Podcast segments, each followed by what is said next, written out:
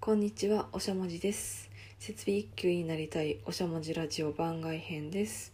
森田療法で過敏性腸症候群を治せるか試してみたについて本日はお話ししたいと思います。今日もよろしくお願いいたします。えー最近私はですね、えー過敏性腸症候群という、えー病気にですね悩まされていました。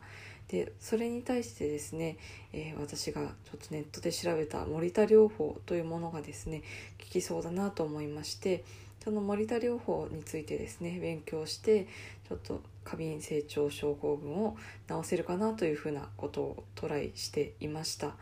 えー今日はですねそのことについてお話ししたいと思います。よろしくお願いいたします。まず過敏性腸症候群とは何かということなんですけれども、まあ、よくですね、まあ、緊張するとお腹を下してしまうという方のお話を、まあ、聞いたことはあるんじゃないかなと思いますでそ全くですねそのような症状のことを言いますえ何かストレスがかかるとお腹を下してしまってトイトイレに行かなければならなくなったりですとか、まあ、ひどいとですね腹痛でトイレから出られないといったようなこともあるみたいです。でまあストレスが原因なんですけれども、まあ、当然内科などでですね腸に異常がないか調べてみても、まあ、原因がストレスなので何も、えー腸自体に、えー何か原因はないというようなものが過敏性腸症候群というふうに言われております。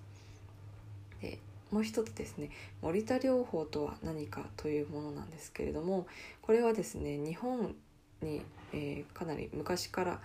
ある、えー神経症の治療法なんですね。で、まあ、精神科や心療内科さんによってはこの森田療法を使って、まあえー、と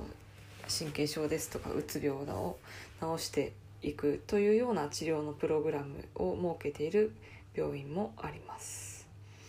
でまあ、具体的にどういう考え方かというと、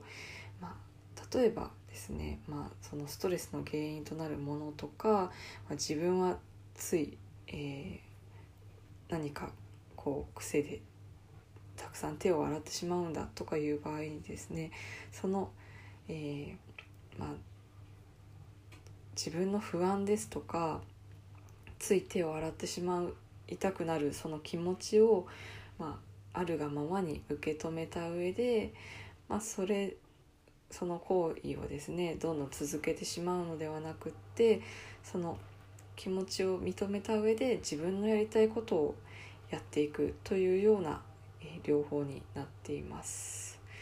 で、えー例えばですね、まあ、私の過敏性腸症候群でいうと、まあ、不安になるとお腹が痛くなるわけなんですよね。なので、まあ、その不安っていうのをあ不安に思ったらダメだとか不安に思うとお腹が痛くなってしまうよっていうふうに、まあ、構えてですね排除しようとするのではなくって、まあ、そういうふうに不安に思うことは自然なことなんだっていうふうにまず一旦ですね受け止めてあげてでその上でですね、まあ、必要以上にトイレに閉じこもったりするのではなくてって自分のやりたいようにですね例えばちゃんとお出かけに行ってみるとか、まあ、仕事で仕事に打ち込んでみるといったようなことを、えーやろうとしていくっていうことが、えー森田療法の考え方になります。で、えー続いて具体的にどうやったかなんですけれどもまずですね、まあ、お腹すごく下していたので病院に行きました。でまあえーとまあ、整腸剤とかですね下痢止めとかをちゃんと処方してもらいあとはですねまあ本当に腸の不具合で何か病気が隠れていないかっていうようなことも調べてもらいました。でそれでまあなあんまりあの異常はないよっていうことが分かりましたので、まあ、森田療法の考え方を取り入れてみようかなというふうに思いました。でまず何を行ったかなんですけれども自分の気持ちを分析してみました、まあ、何がストレスになっているかですよね。とかあとは何を不安に感じているのか。ということを分析しました。またですねその上でその不安を乗り越えて本当は何をしたいのか。っていうことの分析も行いました。でこのですね、まあ、ストレスとなるストレスの原因の分析と本当はこういうことがしたいんだよっていうもの分析を終えた後はですねもうひたすらあるがままあるがままというような言葉をですね呪文のように唱えて森田療法の考え方をこう体に染み込ませていきました。でまあ、えー、お腹を下すことはあったんですけれども、まあ、それまではですね、まあ、トイレにこもっているとですねいつになったらこの腹痛はやむのだろうとかあとはまあもしかしたら何か大変な病気なんじゃないかっていうようなことを思ってですねそれが余計にですねストレスとなってお腹が痛くなっていたんですね。でそうではなくてまあ不安だしお腹は痛くなるよねっていうことでまず一旦その自分の状況を受け止めることにしましたでその上で、まあ、お腹がちょっと楽になったら、まあ、仕事に打ち込んでみようとか、まあえー、自分の楽しいことも積極的にやってみようというふうに、えー、行動を変えていきまして、えー、どんどんですね森田療法の考え方を定着させていきました。で続いてその結果どうなったかなんですけれども、まあ、一気にですねそのお腹が痛い痛くなるのがなくなったっていうことはないんですけれども、まあ、だんだんですね、えー、トイレにこもっている時間が短くなってきて、まあ、問題なく仕事ができるようになりました。で、まあ、最初の、えー、一番ひどかった頃ですね本当にもうトイレにこもりっきりで仕事もあんまりままならない状況から比べると本当に良くなったなというふうに思っています。でまあお医者さんから下痢止めなどのお薬はもらったんですけれども、まあ、それ以上にですねこうした森田療法っていう自分の考え方を変えるっていうことでこんなにですね体の症状が良くなるっていうことがすごく驚きでですねまあ、ぜひ今後も続けていきたいなというふうに思いました。はい、本日はですね森田療法で過敏性腸症候群を治せるか試してみたというお話をしました、えー、まあ完治はまだしてないんですけれどもだいぶですね自分のやりたいことを、えー、できるようになったかなというふうに思っております。これからもですね、えー、森田療法の勉強を引き続き続けていきたいと思っています。本日も最後までお聴きくださりありがとうございましたではではこんにちは、おしゃもじです。設備一級になりたいおしゃもじラジオ。この番組では建築設備 YouTuber おしゃもじが資格のことや建築のことについてお話しする番組です。今日は、えー、建築における脱成長についてお話ししたいと思います。今日もよろしくお願いします。えー、まず建築における脱成長ということで、まあ、何の話なんだろうっていうところなんですけれども、えーとまあ、最近ですね、えー、水害ですとか異常気象っていうのが結構毎年のように発生していまして結構気候変動とかですね環境問題っていうのはかなり重要な課題になっています。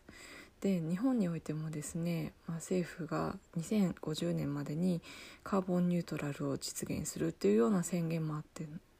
まあ、活発に議論がなされているんじゃないかなというふうに思っています。でそんな時にですね近年言われているのが SDGs という目標なんですけれどもこれは、まあ、気候変動環境問題も含めた人類が直面している課題を解決して、えー、みんなであの今後も、えー、いつまでも生きていけるような持続可能な社会を目指していこうというような目標が SDGs となっています。でこの SDGs なんですけれども、まあえー、多くの企業がこの SDGs を掲げて取り組みを行っているんですけれどもそんな中ですね、えー、経済思想家の斉藤浩平さんがですね SDGs では基本気候変動を防ぐことはできないよというふうに説いているんですね。まあ、SDGs は大衆のアヘンであるみたいなふうに言っているんですね。で、えー、まあ SDGs みたいなですね、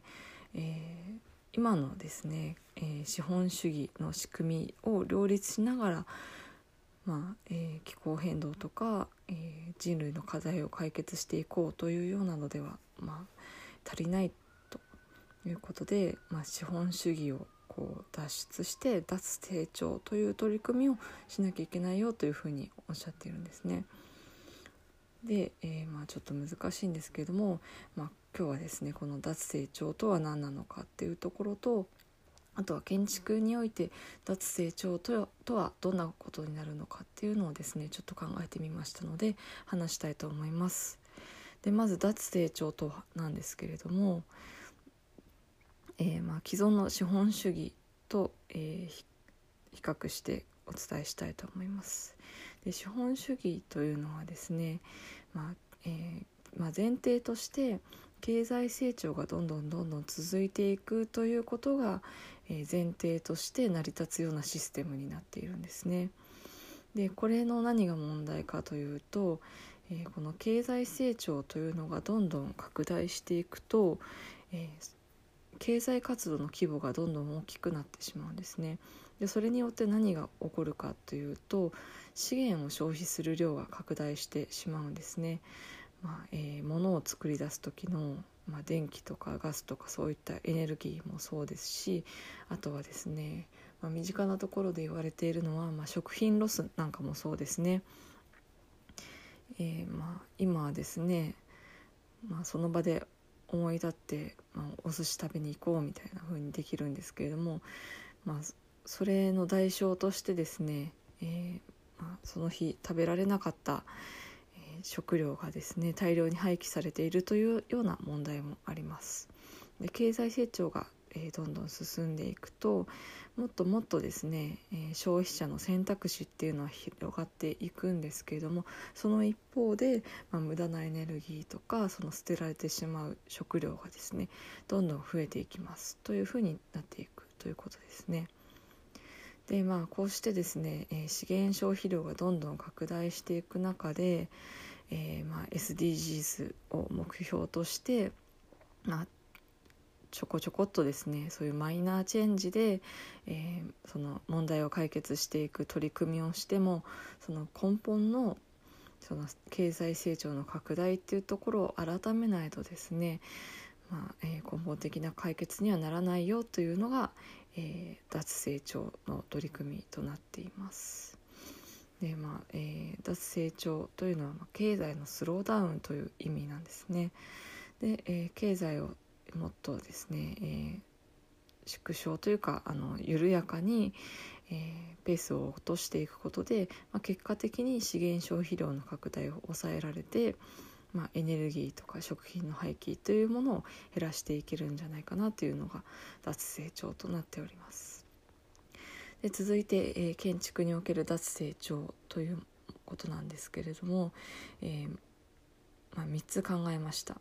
で1つ目はですねやはり新築建て替えよりも、えー、既存の建物を改修していこうというような取り組みになるかなというふうに思っています。で、まあ、2つ目も一緒に紹介してしまうんですけれども、まあ、そんな中でですね、まあ、新築の物件や建て替えの物件を行うとしてもその物件はですね、まあ、将来的に改修を何度も重ねて長く使っていけるような建築にしようというのが、まあ、2つ目の、えー、脱成長の取り組みなのではないかなというふうに思っています。でまあですね、えー、自分も含めて、まあ、周りの意見を聞いてるとですねやはりですねえ建築の仕事といえば新築工事っていうような意識意識があるかなというふうに思っています。でまあ改修の仕事がちょっとずつ増えているっていう話はいろんなところで聞くんですけれどもそれでもですね、まあ、やっぱり花形は新築だよなということで改修工事ちょっとしょっぱいよなというような、まあ、認識でいる人が多いかなというふうに思っています。でまあそういう改修の仕事ですとかあとはまあその建物を使っている時の維持管理ですとか運用時のことをですねちょっと二の次に考えてしまうとですねまあえー、改修を重ねながら建物を長く使うというような視点を書いた設計を行ってしまう危険性があるかなというふうに思っています。でその結果ですねまあ、その新築時の衣装性ですとかあとは、えー、まあ収益を生み出すところの面積をとにかく多くしようみたいなですね収益性を過度に重視してしまうような結果にもつながってしまうのではないかなというふうに思っています。でその結果ですね、まあ、いざ回収して長く使おうというふうになった時にですね、まあ、回収ができないとか、えー、無駄なエネルギーを使うようになってしまうとかですね、えー、そんな建築ができてしまう恐れがありますなのでまあですね、えー、回収をする際もですね、えー、新建て替えをする際もですね、まあ、回収や、えー、運用時がですね時のことを、まあえー、よく考えて設計をするっていうことが大事なんじゃないかなと思います。で、えー、もう、えー、3つ目の脱成長の、えー、建築における脱成長なんですけれども、えー、建築はアートにするには環境負荷が高すぎるんじゃないかということですね。でまあ、美しい建築を作りたいっていうのはですね私も思っておりますし、まあ、多くの建築に携わる人が思っていることですことなんじゃないかなというふうに思っています。ただですね、まあ、建築っていうのはただの彫刻や絵画などのアート作品とは違って実際に人々が利用するものなんですね。でその人々が利用していく上では、まあ、空調ですとか、まあえー、地震が来た時の耐震性といったような部分も必要になってきます。でそうした時にそのあまりにもそのアート作品の面をですね押し出しすぎてその環境性ですとかその耐震性というものを犠牲にしてしまっていると、まあ、将来的にですね、えー、まあ、空調のエネルギーが大きくなってしまって、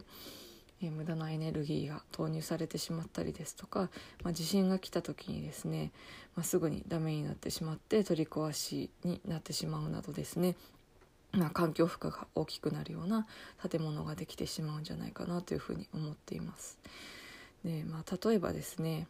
まあ、SNS で話題になったのがあるガラス張りの図書館ですね。この図書館では本が紫外線によって変色してしまったんですね。で、まあ、これはまあデザインありきで悪い設計だねということでかなり SNS で話題になりました。でまあ、同じような投稿があるのか調べてみたんですけれども、まあ、中国にもですね同じようなガラス張りの図書館があるんですけれどもそこではですね日差しが強すぎてあの建物の中の利用者が日傘を差しながら読書をしているような写真が投稿されていました。えちょっとなんか見てて面白かったんですけれどもでこれらの建物ではですねまあ、日差しによる暑さを例えば解消しようと空調をフルパワーで運転すると、まあ、通常のですね、まあ、窓のサイズが適切な建物と比べてもう本当に大量のエネルギーが必要になってしまうんですね。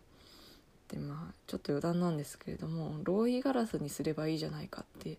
いう人が結構いるんですけどローイガラスっていうのはその日射熱を、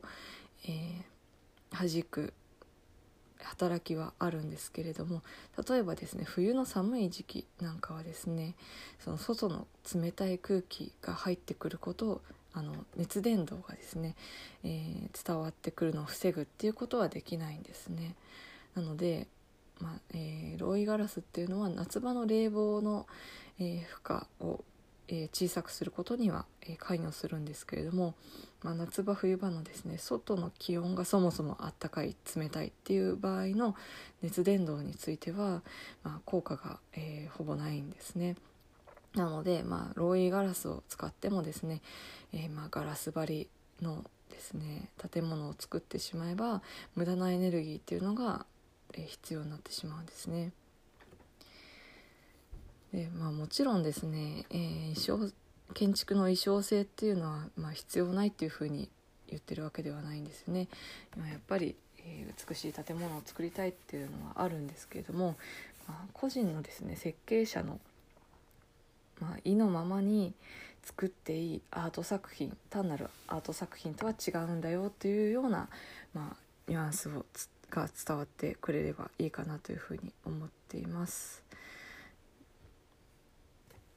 で今日はですね、えー建築における、えー雑成長について、えーご説明しました。ちょっと久しぶりでですねなかなかうまく話せなかったんですけれども、まあ、何か参考になればいいかなというふうに思っています。今日はこの辺でおしまいにします。ではでは。